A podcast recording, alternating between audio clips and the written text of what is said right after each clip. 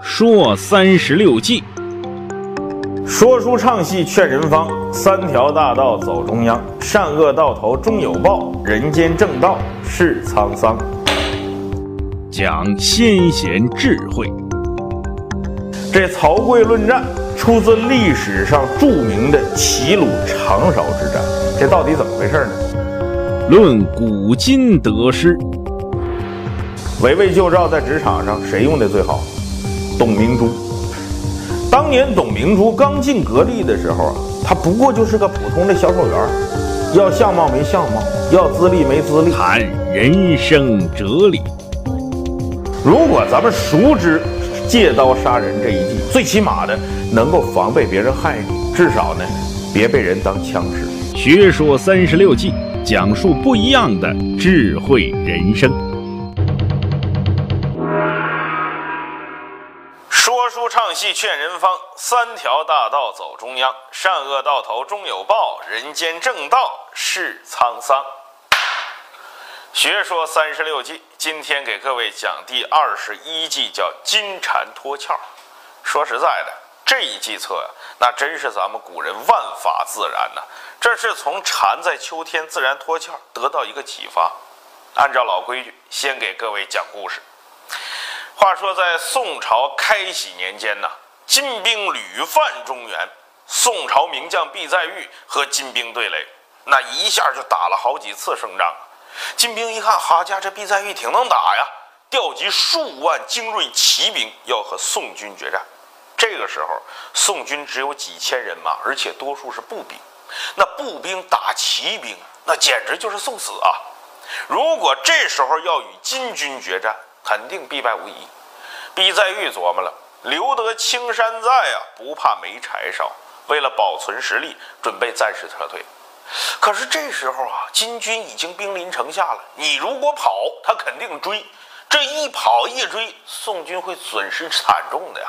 毕再玉冥思苦想：我怎么既不让他追，我还能转移部队呢？这时候忽然听见外边哒哒哒哒哒哒哒马蹄声响。毕再玉哎，眉头一转，计上心来。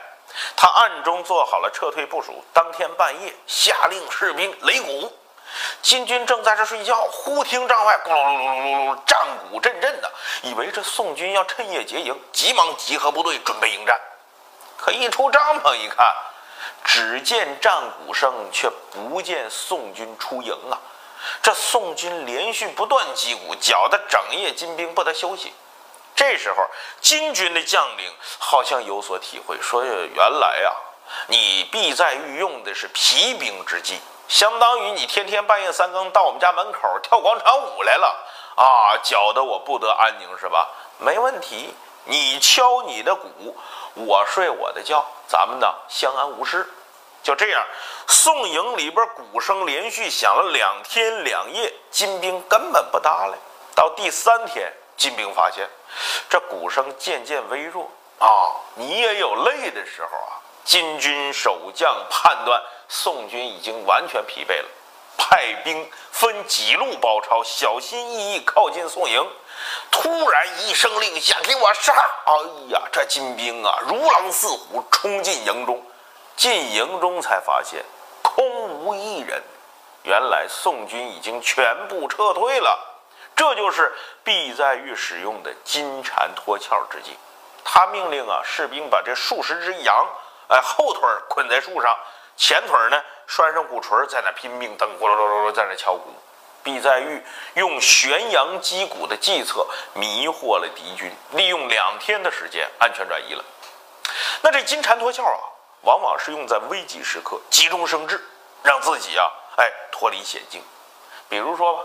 前两年有这么个新闻，说有个小伙子被骗至传销组织，给软禁起来了，手机也给没收了，身份证也给抢走了，关在个房间里边，二十四小时都有人看着，连上厕所都有人跟着。那怎么办呢？这时候这小伙子急中生智，想出个办法，他把这个求救信息啊写在一张五十块钱上面，趁人不注意，哎，就给扔到窗外边去了。后来有路人捡到了这张五十块钱，看到上面的求救信息，报警，小伙子得救了。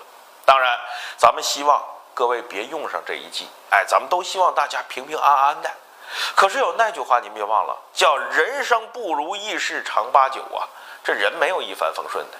咱们熟知这一计策呢，您关键时刻能脱险。比如说吧，咱给各位讲一个大家都熟悉的，叫“铁齿铜牙纪晓岚”。那这铁齿铜牙怎么来的？当年那电视剧可没告诉你，今天我告诉你，他就是凭借金蝉脱壳这一计换来的铁齿铜牙的封号。说有这么一年夏天，哎呀，纪晓岚在军机处值班。哎，这年夏天的北京啊，格外的热呀。那时候又没空调，扇扇子根本不管用。哎，这一会儿就热出一身白毛汗。干脆，纪晓岚呢说：“这军机处也没外人啊，咱们都是同僚，我把褂子脱了得了。”褂子一闪，光着膀子跟同僚那聊天呢。正聊着呢，突然间有人喊：“皇上驾到！”我的妈！就这一嗓子，没把纪晓岚吓死。现穿衣服来不及了，怎么办呢？眼瞅着皇上到门口了，纪晓岚滋溜一下，钻桌子底下去了。他以为啊，乾隆皇上不知道。可是他哪里晓得，他的所作所为，乾隆全都看在眼里了。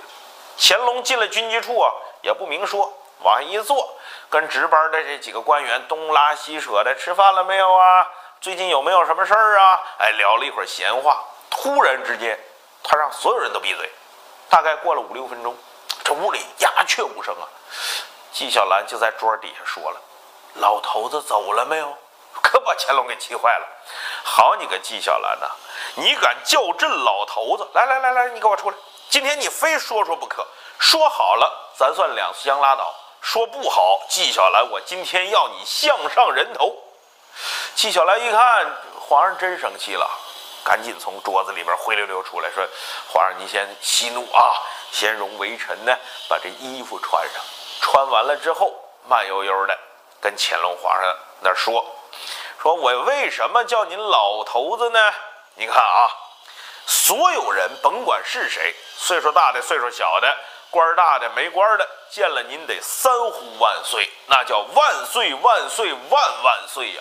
天底下您最老啊，老者长寿也。那头就更不用说了，普天之下莫非王土，率土之滨莫非王臣。天底下谁最大？当然您最大呀。您是头啊！再说这子，过去那个圣人呢，都得叫个什么子？什么孔子、孟子、韩非子啊？哎，什么庄子、墨子、孙子、庄孙子啊？哎，您也是圣人呐，所以您也是子。哎，就这么着，我叫您老头子。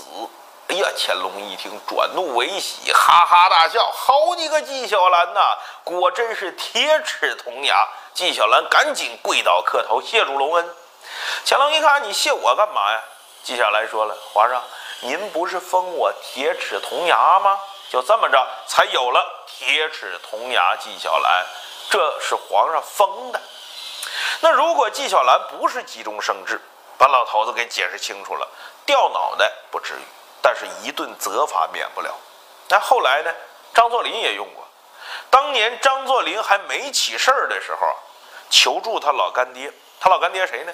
三界沟青马坎老土匪头子叫杜老盼。他跟他老干爹借兵，可是杜老盼的儿子杜立三看不上张作霖，一心呢就想把张作霖给整死。酒席宴前，杜立三让小土匪抓只鹅掐手里边，说：“作霖呐，咱们俩赌一把，赌啥我先不跟你说。”哎，你猜猜这鹅是活的还是死的？张作霖说：“哎呀，你这哪是让我猜呀？分明是想整死我。我说这鹅是活的，小土匪手一加劲儿，把鹅就给掐死了。我说这鹅是死的，小土匪一松手，鹅活了。你这是诚心要我张作霖的命啊！”